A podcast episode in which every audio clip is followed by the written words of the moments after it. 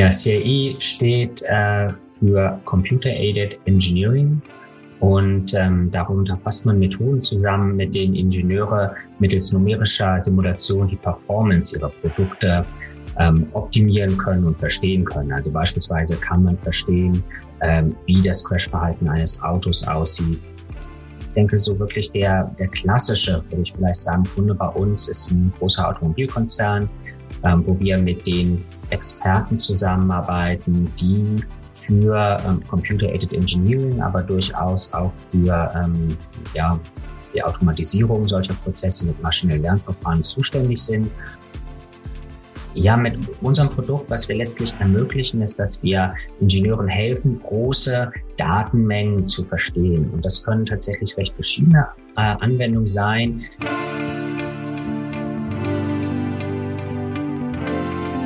Was hält ein Produkt aus? Wie leistungsfähig ist es und welchen Belastungen hält es überhaupt stand? Berechnungsingenieure gehen genau diesen und noch viel komplexeren Fragen auf den Grund. Das Karlsruher Startup Renewmix hat es sich zur Aufgabe gemacht, Computer Aided Engineering, kurz CAE, mittels künstlicher Intelligenz zu automatisieren und Ingenieure zu entlasten. Wie das genau funktioniert das erklärt euch der CEO und Co-Founder von Renewmix, Dr. Stefan Suwlak, im Interview. Stefan verrät uns außerdem, wie es zur Gründung des Startups kam, auf welche Probleme Ingenieure treffen und er gibt uns einen Einblick in seine Arbeit. Viel Spaß! Herzlich willkommen zum Tech and Founder Podcast mit Stefan heute. Hallo.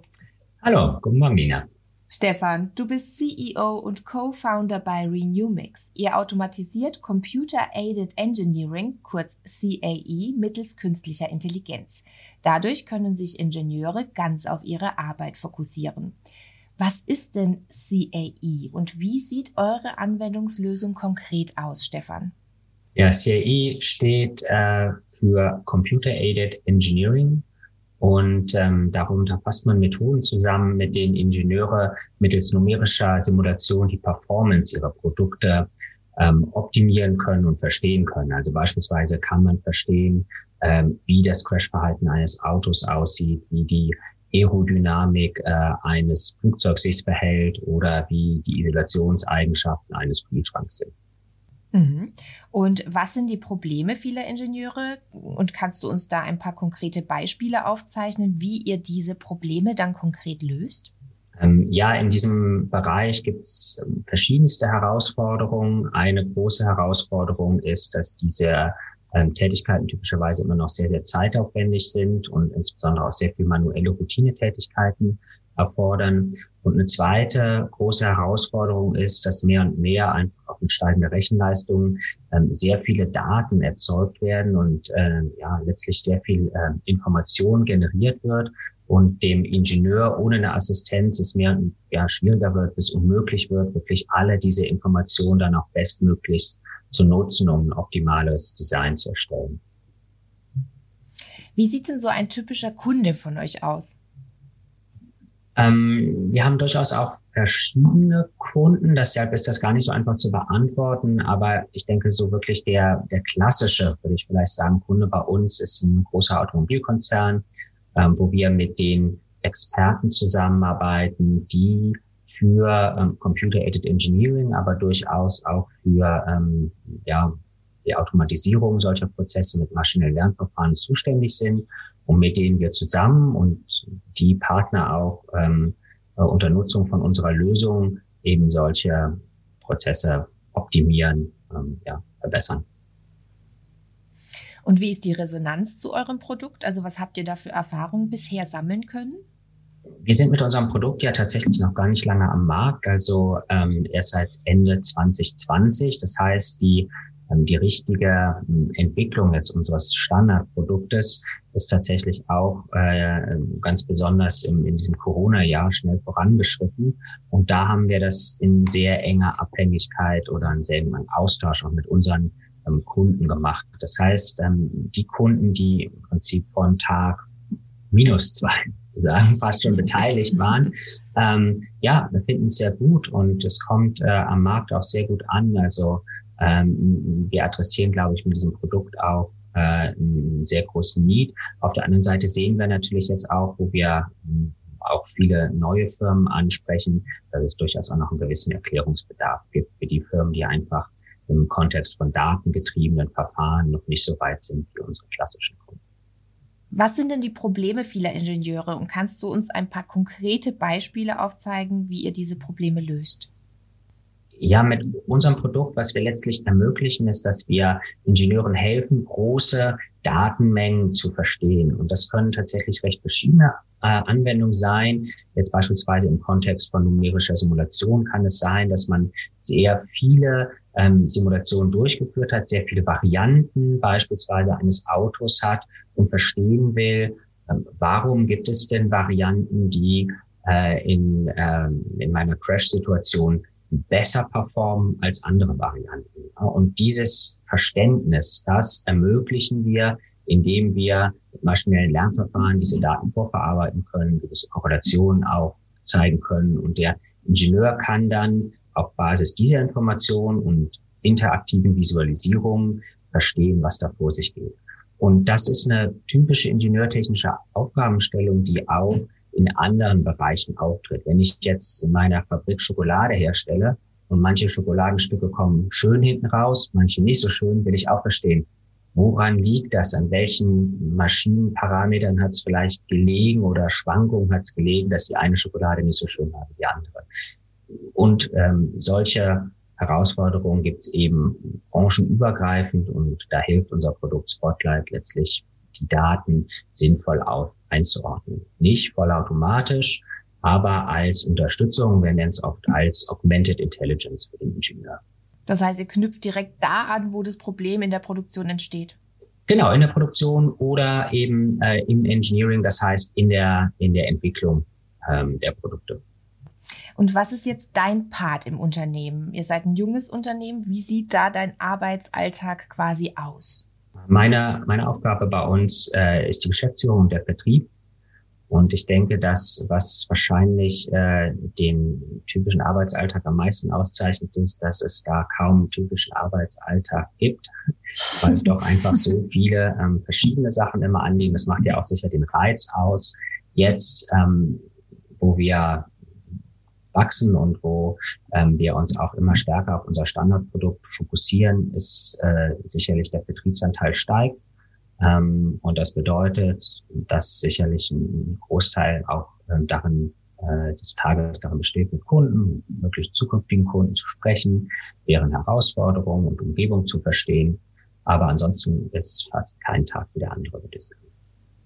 Wie habt ihr denn als Team zusammengefunden? Wie kam es dann zu der Idee, Renew Mix zu gründen?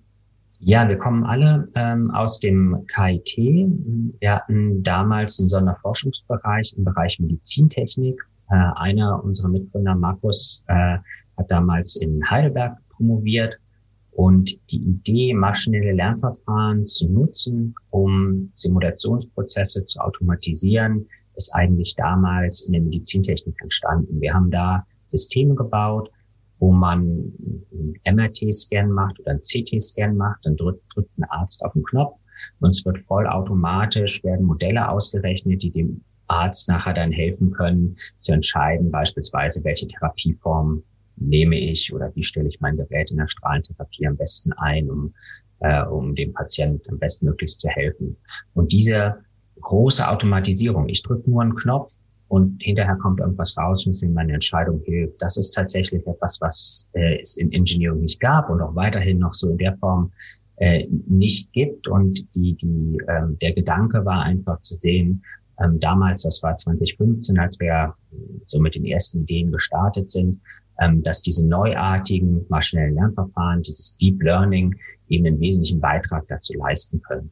Und ähm, das war die, die Grundidee, mit der wir dann mit Renewmix an den Start gekommen sind. Und auch der Name Renewmix äh, steht für was? Für was denn und wie seid ihr auf diesen Namen gekommen? Ja, der Name steht für äh, Rethink Numerics, also numerische Simulation neu denken. Ähm, und äh, wie man hört, haben wir den mit, mit der Zeit ein bisschen eingedeutscht als Renewmix, wird dann Renewmix. Ähm, und äh, natürlich, äh, den Namen finden ist so eine der ersten Schritte, die man als junges Unternehmen geht. Und dann merkt man auch gleich, dass das gar nicht so einfach ist, weil man ja doch auch rechtlich sehr eingeschränkt ist, ähm, dass man da auf keinen Fall in irgendwelchen fremden Territorien äh, wildern darf. Äh, und gleichzeitig, und da sind wir auch im Nachhinein sehr froh, wir hatten zuerst überlegt, uns irgendwas mit Simulation zu nennen. Mittlerweile haben wir viele Anwendungen, die mit Simulation gar nichts mehr zu tun haben. Äh, insofern äh, ja, sind wir ganz froh damit. Also eine gute Wahl. Wie wichtig ist euch denn der Standort Karlsruhe? Habt ihr das Gefühl, dass ihr hier besonders gut aufgefangen werdet in der Region?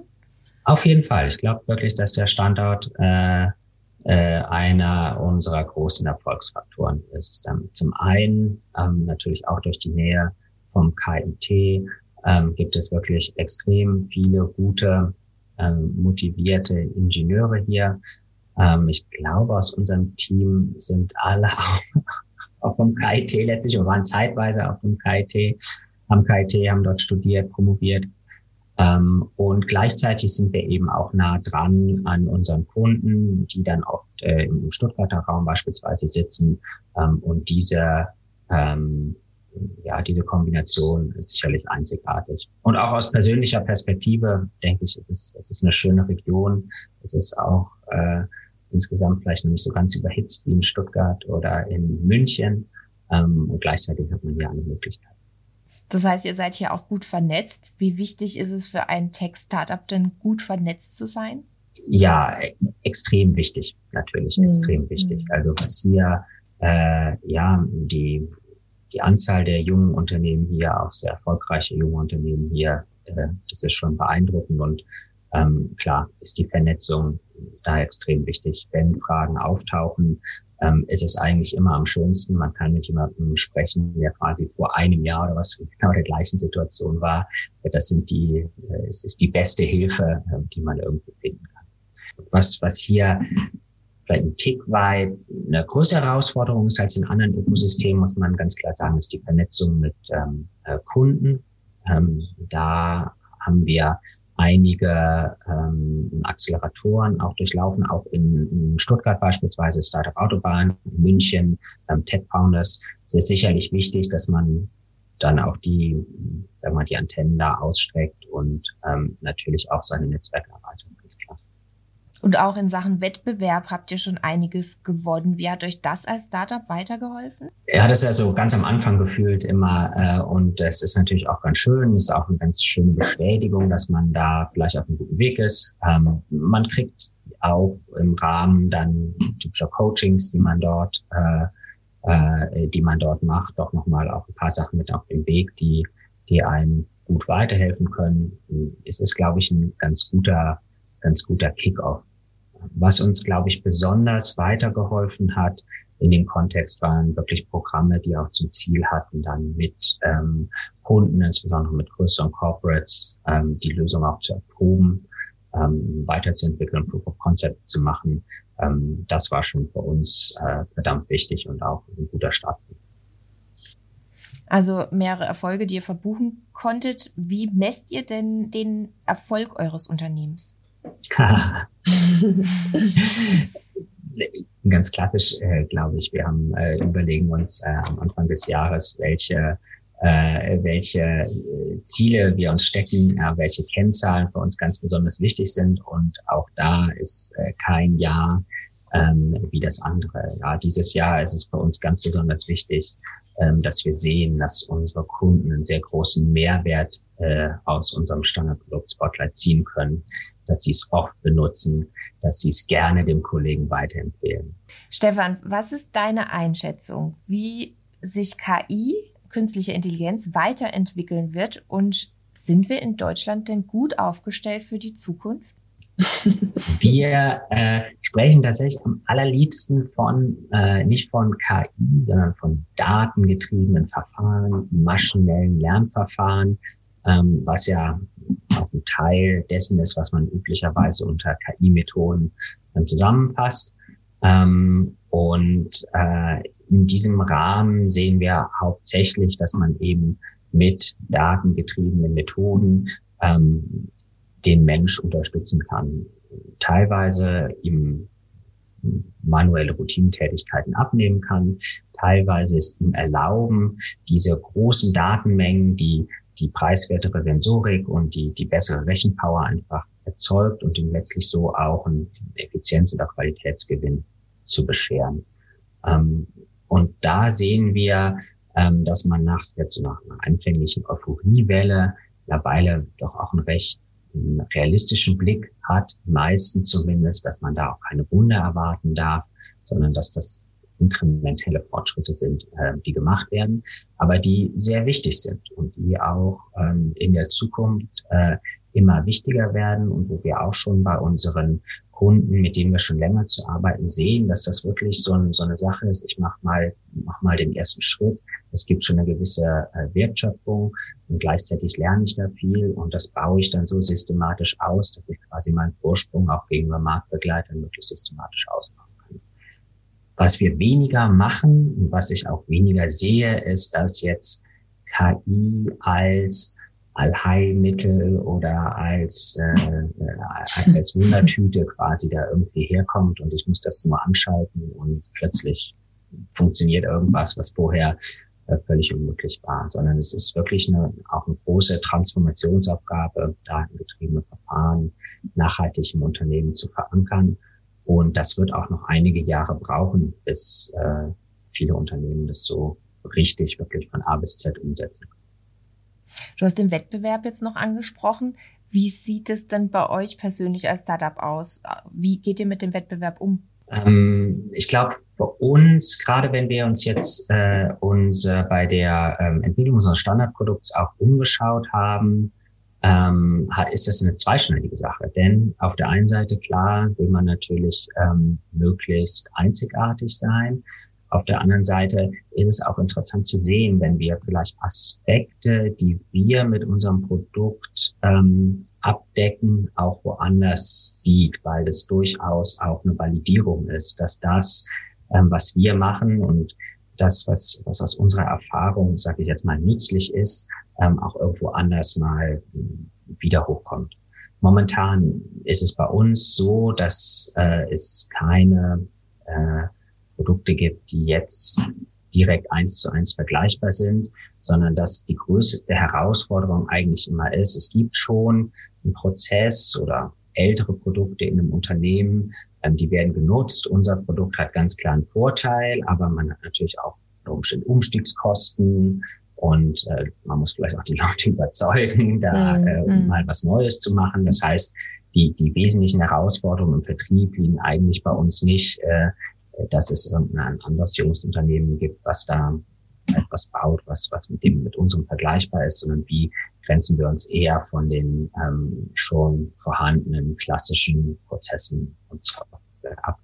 Ähm, deswegen finden wir das durchaus gar nicht so schlecht, wenn man das Gefühl hat, ah, da gibt es irgendwo ein Unternehmen, die machen in einem etwas anderen Bereich aber vielleicht was, was so in die Richtung geht. Ähm, das ist, das, glaube ich, ein ganz wichtiger Punkt auch der Validierung. Eine persönlichere Frage. Welche Entscheidung war denn bisher die beste in deiner beruflichen Laufbau Laufbahn, abgesehen davon, Renewmix zu gründen? Ähm, ja, ich weiß gar nicht, ob ich schon so viele, so große Entscheidungen äh, äh, in, in, von der Tragweite getroffen habe. Hm, eine weitere große Entscheidung war sicherlich die Entscheidung zu promovieren. Und ähm, ich habe ja auch am, am im KIT ähm, promoviert und das ist etwas, was ich durchaus äh, nicht bereue, wo ich das Gefühl habe, das war eine sehr gute Entscheidung und gar nicht mal so, weil ich jetzt sagen würde, ach, das äh, ist jetzt für die Karriere ganz, ganz besonders förderlich oder so, sondern äh, weil ich erstens äh, viel gelernt habe, glaube ich, ähm, viel wachsen durfte während der Zeit, ähm, aber auch, weil es etwas ist, was man eben nur zu einem, ja, zu einem ganz bestimmten Zeitpunkt im Leben machen kann. Und die Arbeit mit dem Studierenden, äh, die Wissenschaft, äh, das hat mir schon auch sehr, sehr großen Spaß gemacht. Ich bestimmt auch wieder da ein bisschen geprägt und ähm, das war definitiv eine schöne Zeit. Ähm, und gibt es denn, Stefan, irgendwas, was du heute anders machen würdest? ja, bestimmt äh, würde ich heute, wenn ich mir jetzt jede so mittelgroße Entscheidung anschaue, die ich in den letzten zehn Jahren getroffen habe, bestimmt extrem vieles anders machen. Äh, das ist äh, extrem schwer zu sagen. Aus meiner damaligen Perspektive waren das sicherlich gute Entscheidungen. Heute, klar, würde man bestimmt einige Sachen anders machen. Aber es gab äh, wenig, wo ich jetzt sagen würde, das kann man, äh, äh, ja, kann man ganz klar sagen, das oder das hätte ich anders gemacht. Was interessant war, vielleicht wirklich bei uns eine dieser Herausforderungen, glaube ich, als, als junges Unternehmen äh, mit unserem Profil ist, dass man einerseits am Anfang nah am Kunden dran sein muss. Das heißt, man muss auch ähm, auf den Kunden eingehen. Und es macht durchaus auch Sinn, da mit Lösungen zu starten, die für den Kunden individuell auch erstmal entwickelt werden. Und gleichzeitig will man aber natürlich auch dahin kommen, dass man ein Standardprodukt hat, was dann auch skalierbar ist. Und das ist immer so eine Gratwanderung. Und es ist extrem schwer, ähm, das richtig abzuwägen.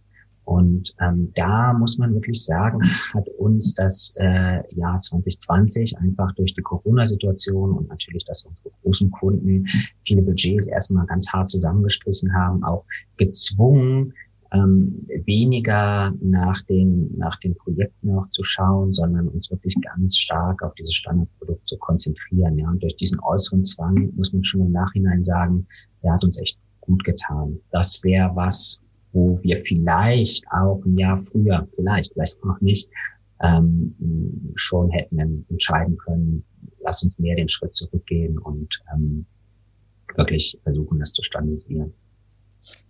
Das heißt, auch diese ganze Krise, war das auch eine Herausforderung für ein junges Startup? Ja, auf jeden Fall, ganz klar. Gerade am Anfang wo, wo ja völlig unklar war, äh, wie das weitergehen wird. Ich meine, wo wir jetzt stehen, das ist ja eigentlich das, was man vielleicht damals äh, besser als das Best-Case-Scenario sich ausgedacht hat. Ja. Und ähm, da ist das natürlich schon klar eine Herausforderung. Wird einem auch klar, wie, wie verwundbar man ist, ne? auf jeden Fall.